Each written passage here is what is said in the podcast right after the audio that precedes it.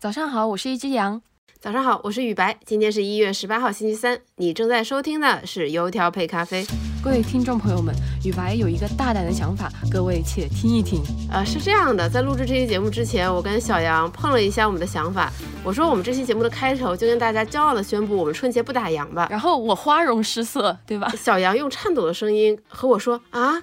不打烊吗？哎，对，过年呢，大过年的怎么能打一只羊呢？对不对？所以我们不，好冷啊。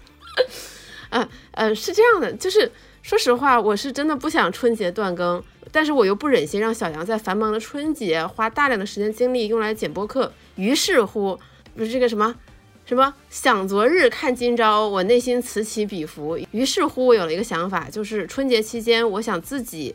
录一点东西，然后自己剪辑，然后发出来。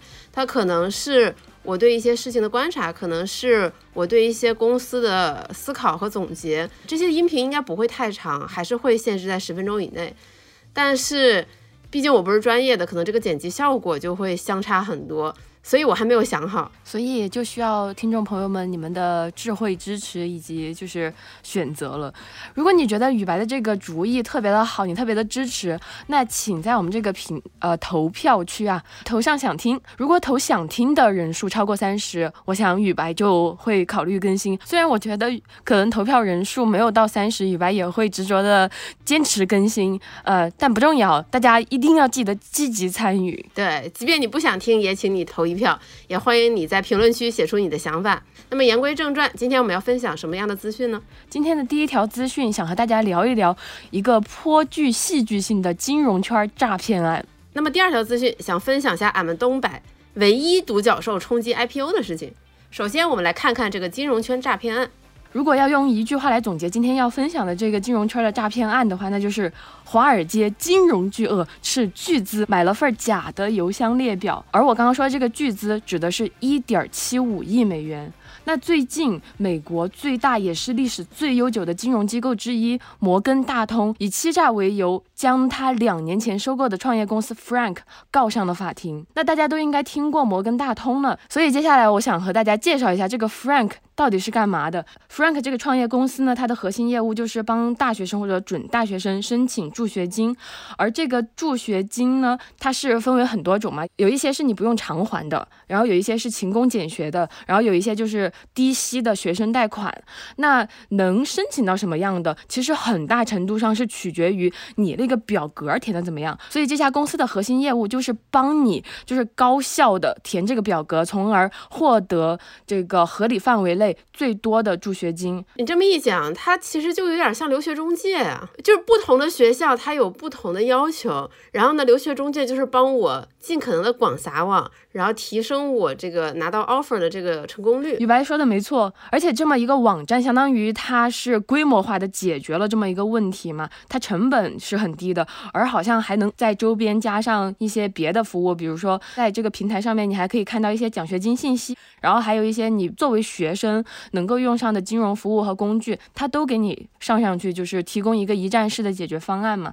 虽然我们刚刚说这么多，但是你可能会在心里面嘀咕，这好像也没有很厉害啊，你不就填个表格吗？但是这个。创始人啊，他把它包装的非常的高端。他说希望可以通过 Frank 这个服务，让更多的人接受高等教育，乃至在以后的人生道路上也帮助这些年轻人。那这一点就被摩根大通注意到了。他们就看上了这个愿景。你想，Frank 这帮大学生如果在学生时期就用这个银行的服务，那他们毕业了、结婚了，特别是他们接受过大学教育之后，那未来就是获得这种高薪职业的可能性是更高的嘛？那还可能进一步使用他们的贷款服务。所以他们毛估估了一下，十年内这个网站就能给他们带来上亿的业务。于是他们就发出了这个收购意向，这个诈骗案就开始萌芽了。就根据摩根大通投出的这个诉状，Frank 在面临收购的当时，他的实际用户是不到三十万的，但是他却声称已经帮助了五百多万用户获得数十亿美元的资助。那你可能会想，这个收购如果是基于……这个他声称的数字的话，这剩下的四百多万的用户信息缺口上哪儿找呢？Frank 创始人呢，他就在网上找人生成了一份半真半假的名单，然后前后可能花了十七万美元，没错儿，就是这么简单。然后你接着会想，那这些大机构又不傻，他买的时候不知道去核查吗？他当然知道，但是 Frank 当时就以数据安全为由搪塞过去了。他说：“哎，我们这个都是哎用户信息啊，你就是这个交易没成之前，我不能把这个用户的数据交给你，我们还是交给第三方吧。”那结果是第三方被这一份假的名单给唬住了，所以开了绿灯，这个收购很如意、很顺利的就进行了下去。嗯，到这个时候你可能还会再接着想，他真的是胆大包天，他难道？这个收购结束之后，他不害怕被发现吗？那 Frank 的创始人好像就真的是不害怕。他整个公司并入摩根大通之后，我想他一定是心存侥幸，心想说：哎，万一随着这个摩根大通的加持，我的用户数量真的从二三十万飙升到五百万呢？那我这个就是造假的事儿，不就没人知道吗？说不定他还有一些别的更高大上的理由来骗自己。但是纸包不住火，在这个 Frank 并入摩根大通之后，他其实之前的像是邮件往来公司的这种内部通讯，其实也有并入这个摩根大通的系统里嘛。他很快就被查出来了，就在二零二二年一月的时候，摩根大通找 Frank 团队要了一个名单做市场测试。当时，这个他们市场部的人给四十万个 Frank 的用户发了邮件，但是只有一百零三个人点击，而且成功投递的比例只有百分之二十八，也就是说，好多这个邮箱根本就是假的、无效的。所以正式启动内部调查，开始收集这些他们违法犯罪的证据，包括从过往的邮件往来里面找这些呃证据，呃，就是从六月份开始，然后十二月份提起诉讼，然后直到现在，也就是在一月份的时候，嗯，被媒体广泛的报道，这就是这个诈骗案的始末了。我觉得大家可能听我讲完会觉得，就是摩根大通为什么会这么傻？原来这种大的机构都会被骗，对，唉，就是还是令人非常的唏嘘啊！就是这个金钱面前，真的会给人很大的考验吧。我们看完今天的这个咖啡新闻，就是国外的资讯，我们来看一下国内的资讯吧。呃，俺们东北唯一的独角兽，位于我国东北长春的硬科技公司长光卫星要 IPO 了，很地道东北话。对，作为东北人，我真的是非常的骄傲。前段时间呢，长光卫星技术股份有限公司它的科创板 IPO 获得了上交所受理，这也意味着这个中国商业航天第一股可能就要来了。刚才我说长光卫星是俺们东北的唯一独角兽，你可能内心会嘀咕，不都说投资不过山海关吗？怎么东北还有一个独角兽呢？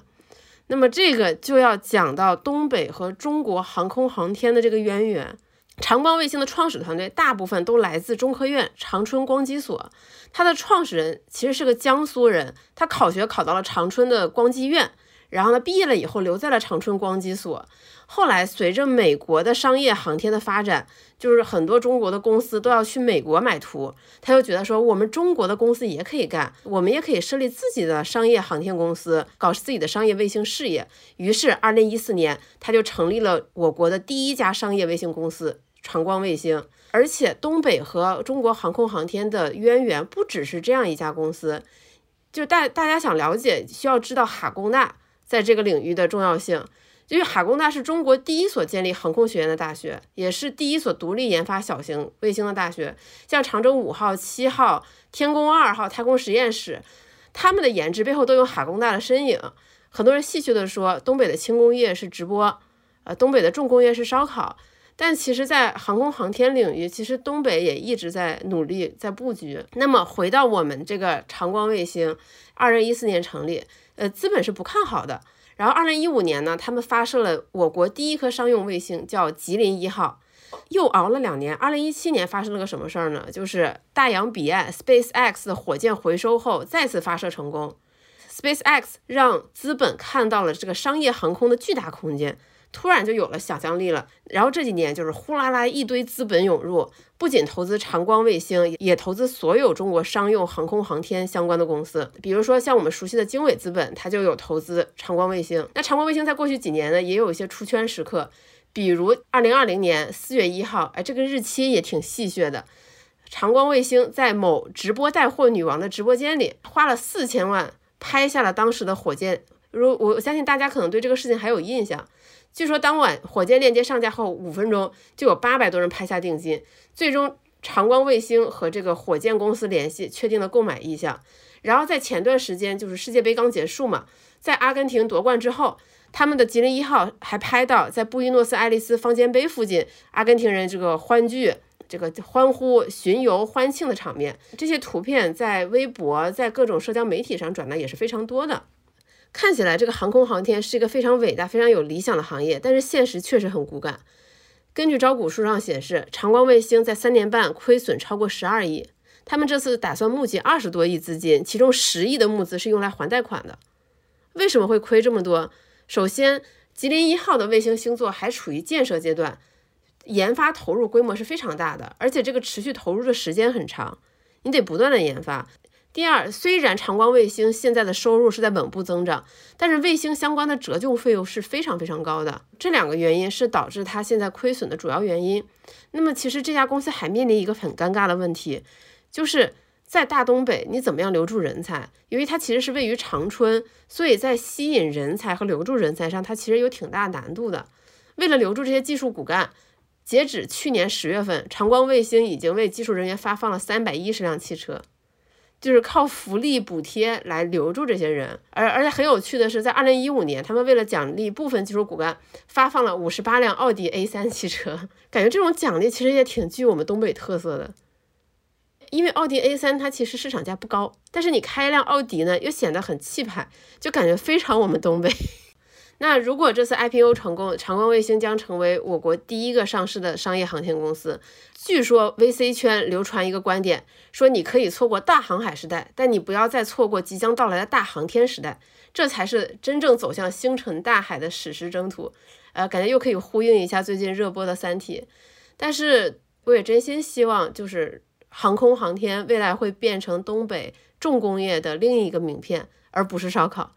就是祝福他。对，就是能希望他在就是正式的这种研发成果出来之前能够熬过去吧。就在录制之前，宇白有跟我交流说，就现在这个公司其实基本上是靠一些公司来就是呃冠名吗？这家公司它其实主要的盈利还是靠他们提供的这个卫星遥感信息服务，但是呢，他们其实也在拓展其他的收入的渠道，比如说他们在过去几年提供了冠名服务，比如给哔哩哔哩。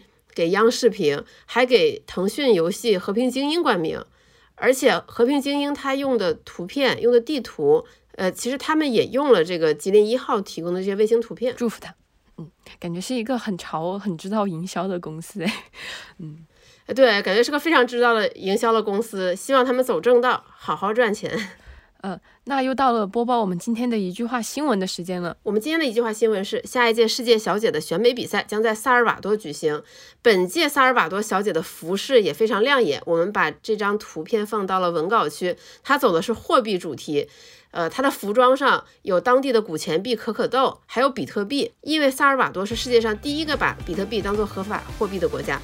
那以上就是我们本期节目的全部详情，谢谢你的收听。然后大家。